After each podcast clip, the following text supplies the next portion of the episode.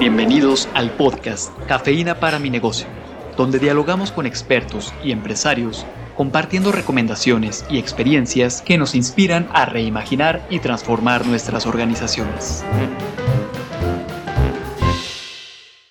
Bienvenidos y bienvenidas una vez más a otro episodio que, de esto que es Cafeína para mi negocio. Carla, tenemos el placer de tener un invitado que ya ha estado con nosotros en otra temporada y que el día de hoy nos visita una vez más. Así es, bienvenido Javier, eh, a nuestro público que nos escucha.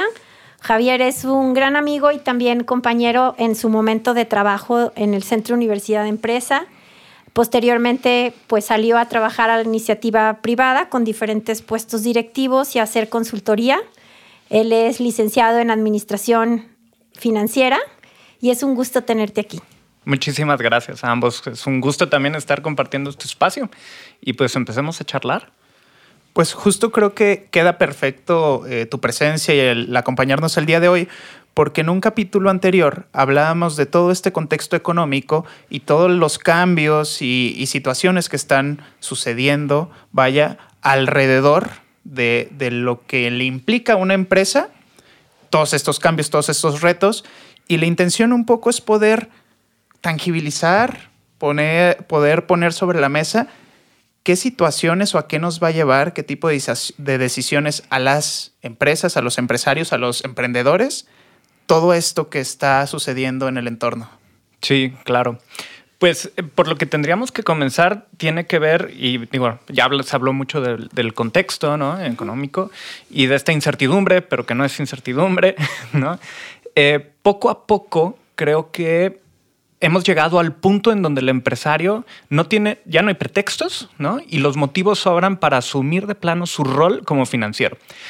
Del tamaño que sea la empresa, si tú eres empresario, independientemente de tu profesión, te tienes que asumir ya como financiero. Y quizás, a diferencia de otros contextos o de otras situaciones, en su pandemia hablamos de la importancia del flujo de efectivo y de la liquidez, esa era la estrella. Hoy por hoy ya no es uno. Tienes que cuidar, y voy a hablarlo así, el sistema financiero desde tus tres grandes problemas. O sea, hoy tienes que estar totalmente consciente al detalle de rentabilidad, liquidez y de cómo te vas a apalancar o cómo vas a utilizar el crédito, pero a un nivel granular, ¿no? En su momento, repito, dijimos en la pandemia, ahorita el crédito no es tan importante, concéntrate en tu liquidez, concéntrate en tu flujo, ¿no? Ahí pone el ojo. Y quizás podías darte el lujo de decir, bueno, conozco mi costo más o menos, ¿no? Es más, mi costo unitario lo tengo por grupo de productos, ¿no? Por familias.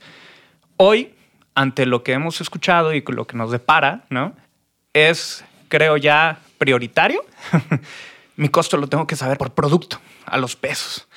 Y no solamente el costo, también tengo que saber mi flujo, también tengo que saber mi margen, también tengo que saber qué tanta tasa, si llego a utilizar crédito, qué, cuál es la tasa exacta que sí me va a impulsar, es decir, que me va a generar un apalancamiento, llamémoslo positivo, y qué otra me va a generar una carga, un endeudamiento que simplemente el empresario lo empieza a hacer sentir más pesado, ¿no? Entonces, yo comenzaría por esa parte. Tu sistema de información financiera ya no puede darse el lujo de rangos. Ya no puedes decir, creo que gano.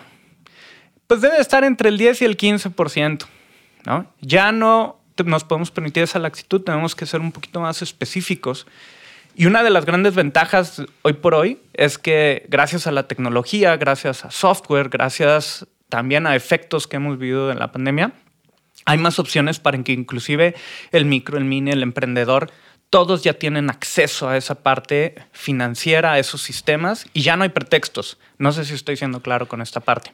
Me parece bien interesante lo que planteas al principio porque de pronto también hemos vivido bajo esta idea de que como estoy empezando, estoy una empresa chiquita, no, eso de tener la estructura y el sistema financiero suena algo muy complejo. Pero partamos de aspectos tan simples como identificar claramente estos costos que tú mencionas que te permiten tomar decisiones al día. ¿Cómo, ¿Cómo empezar a estructurar justamente desde esta, a la mejor, idea errónea de que yo como microempresario no lo requiero, empezar a hacer estos cambios en la empresa? Sí, claro. Eh, creo que la primera opción, y ahorita hay un montón de opciones en realidad apta para todo tamaño de bolsillos, y repito, para desde el emprendedor hasta arriba, consultoría acércate justamente donde está la información. No sabes, tienes que acercarte y poder encontrar esa opción de ayuda de finanzas, de saber de qué es un flujo efectivo. No, no lo sé. Oye, ¿cómo subo mis estados financieros? No, no lo sé. No es nada más el contador que te calcula, ¿no? Lamentablemente decía en México, ¿no? Eh, tanto debes de pagar. No.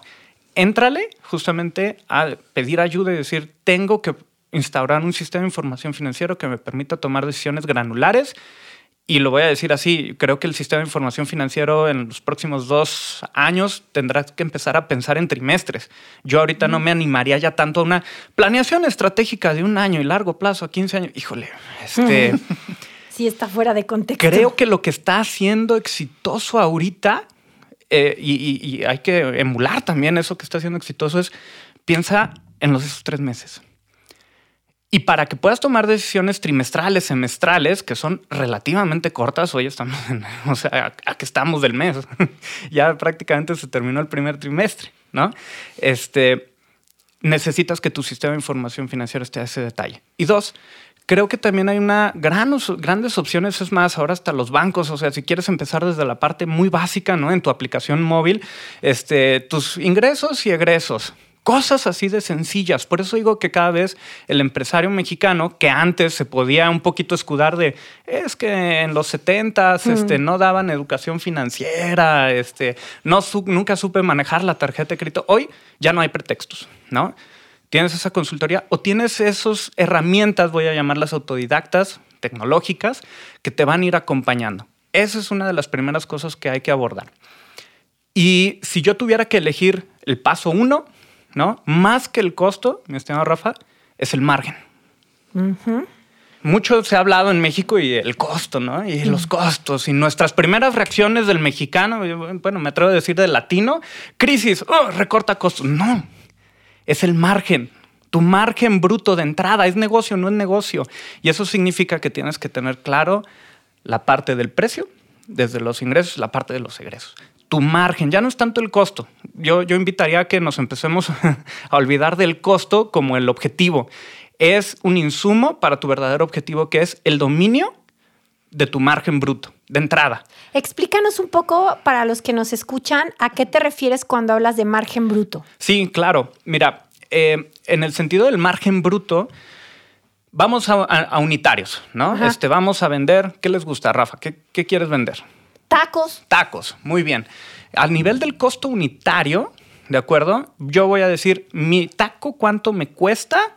Costo directo, la tortilla, el cilantro, la cebollita, me gusta con chile toreado, le echamos un chile toreado, etcétera. ¿Cuál es ese costo del taco? Olvídate de la renta quizás del, establecimiento o de algunos otros tipos de, Hasta de lo que te costó el puesto. El platito, lo que hay en el taco, casi casi tangible. ¿Y a cuánto lo vendes? Al cliente, ¿no? Tu precio directo, ¿no? Con lo que estás cobrando por el taco de suadero, menos sus costos directos, ese es tu margen bruto. ¿De acuerdo? O también se le dan margen de contribución. Todavía no le vamos a tratar de cargar a ese taco, a ese unitario, los costos indirectos, ¿no? O, o, intangibles, ¿no? O esos otros que simplemente, en cuanto esté esa parte del taco, domina eso primero. Ya después, si decimos, oye, vendo el taco en 10 pesos, como en Indios Verdes, ¿no? Y me sale en 5 pesos, es más, en 6 pesos me quedan 4 pesos. Ese es tu margen, ¿de acuerdo? Bruto.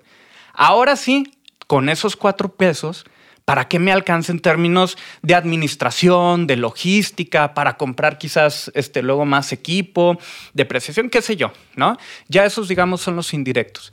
Imaginamos que ya tomando en cuenta todo eso, y ese sería mi segundo objetivo, ¿no? Porque eso es algo que está sucediendo ahorita mucho para las empresas mexicanas, es ya vamos a sumar renta, todo eso, de esos cuatro pesos, resulta que de todos los tacos que yo vendo en el día, más o menos a cada taco le tocan tres pesos. Resulta que te queda un peso, ¿no? Margen neto. Vamos a llamarlo así ahorita sin, sin meterme al tema fiscal, ¿no? Este, sí. Lo vamos a ver, pero pensemos ya en libres de polvo y paja. El peso por taco. Ese ya sería nuestro margen neto. Ese es nuestro segundo objetivo. Y eso es creo que algo que está sucediendo a nivel México y que, que apremia ahora ante esta incertidumbre. Si de entrada no traes un buen margen bruto, ¿qué estás haciendo? Hay, que diversificar, hay que pensar en algunas otras opciones. No pienses nada más en el costo. El costo está alto o bajo, pues depende, o comparado con qué, ¿no? Muy como el chiste de los eh, en economía, ¿no? Cuida primero y ten certeza granular de tu margen bruto y luego de tu margen neto. Ya habla parte administrativa. Porque algo que estamos viendo en general es que México, las empresas mexicanas o el empresario en México, tiende a hacer una administración cara. Podemos tener negocios con buen margen bruto. El mexicano sabe vender. El mexicano lo sabe hacer. Sabemos producir, lo sabemos hacer, ¿no? Claro. Tenemos ese talento. Lo que no sabemos es administrar. Lo que no sabemos o lo que no queremos hacer es regularizarnos en la parte fiscal, ¿no? Por ejemplo. Este, no queremos entrarle en las normas a cumplir, queremos seguir pagando con pizzas en lugar de la hora triple, ¿no? Este, y no debe de ser así, ¿no? Somos muy laxos, somos muy malos administrando y ahí es en donde nos estamos comiendo ese margen que puede ser muy bueno, ¿no? Por una falta de disciplina, por una falta de querernos regularizar, por una falta de querernos profesionalizar, porque no queremos entrarle. Quiero ser empresario sin ser financiero. No, pues, como decir, eh, oye, quiero jugar fútbol, pero pues los, a mí usar tacos me sacan pollas y le tengo miedo al balón. No. Pues, no, cuate. ¿Vamos bien? Sí. ¿Sí? ¿Esto va haciendo sentido? Sí. Oye, Javier, háblanos entonces de, si estás hablando del margen bruto y el margen neto, y hablas de cómo tener la información tan detallada, porque así le llamaría yo, pues los contadores nos van a odiar. O sea, o, los contadores van a odiar a los consultores, este, porque al final de cuentas vamos a solicitar o el empresario va a solicitar un cierto tipo de información sumamente detallado. Es decir, ¿cómo, cómo vamos generando esta cultura del propio registro al interior? Claro. De entrada hay que romper con ese paradigma de que es chamba, es trabajo, es responsabilidad del contador darme esa información. No, la responsabilidad es del empresario porque él genera la información. Los contadores son unos aliados increíbles que nos van a echar la mano, nos van a ayudar, nos van a acompañar y nos van a orientar. Pero el responsable es el que genera. ¿Y quién genera la información? Pues el que toma las decisiones. Tú estás tomando esos precios, tú estás generando esos costos, así compras, ¿no? Escuchaba mucho, me acuerdo de nuestro amigo empresario, ¿no? Sí. Este, Jacinto, oye, no, el negocio no está en vender, ¿no? Y él tiene una comercializadora, está en cómo compras, ¿cierto? Entonces, si nos asumimos como empresarios responsables de que estamos generando esa información financiera, los primeritos que tenemos que ser disciplinados en facturar, en recibos, en registrar, en tener esos controles. Y digo, nos vamos, podemos explayar después en algún otro momento con acciones más concretas, pero eso es lo primerito.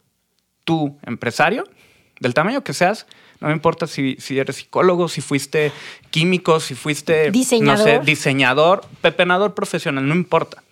Quieres ser empresario, tienes que ser financiero, asume eso, ¿no? Y luego podemos entrarle más a detalle a otras, pero creo que ese es el primer paso. Si eso no se da, puedes contratar el ERP más caro del mundo para las micros y vas a fracasar. Claro, tirar el dinero a la basura en el ERP creo que la invitación, y para retomar algunos puntos de los que pone sobre la mesa y en conjunto con Carla, es uno, pues evidentemente quitarnos el miedo como empresarios, como emprendedores, y la venda de los ojos ante esta, pues ni siquiera situación actual, yo creo que esto ya va a prevalecer. O sea, el, mismo comportamiento del mercado, el mismo comportamiento del entorno nos está llevando a la toma de decisiones rápidas y certeras. Y en ese sentido, pues el tema financiero se vuelve el principal aliado. Entonces, aventarnos a conocer desde los términos correctos, el cómo se maneja la información financiera, el poder entender más allá de, lo que me va a presentar el contador. Y ya hablabas de algunos términos claves, ¿no? El margen, ¿no? Conocer tu margen para también identificar si lo que estás vendiendo, comercializando o el servicio que estás ofreciendo, pues realmente es negocio y después empezar a, con esa información a tomar mejores decisiones. Muchísimas gracias por habernos acompañado, Javier. Un gusto estar con ustedes. Gracias a todos. Hasta luego. La cafeína comienza a hacer efecto. Compártanos sus impresiones en la sección de podcast de nuestro sitio web universidadempresa.iteso.mx.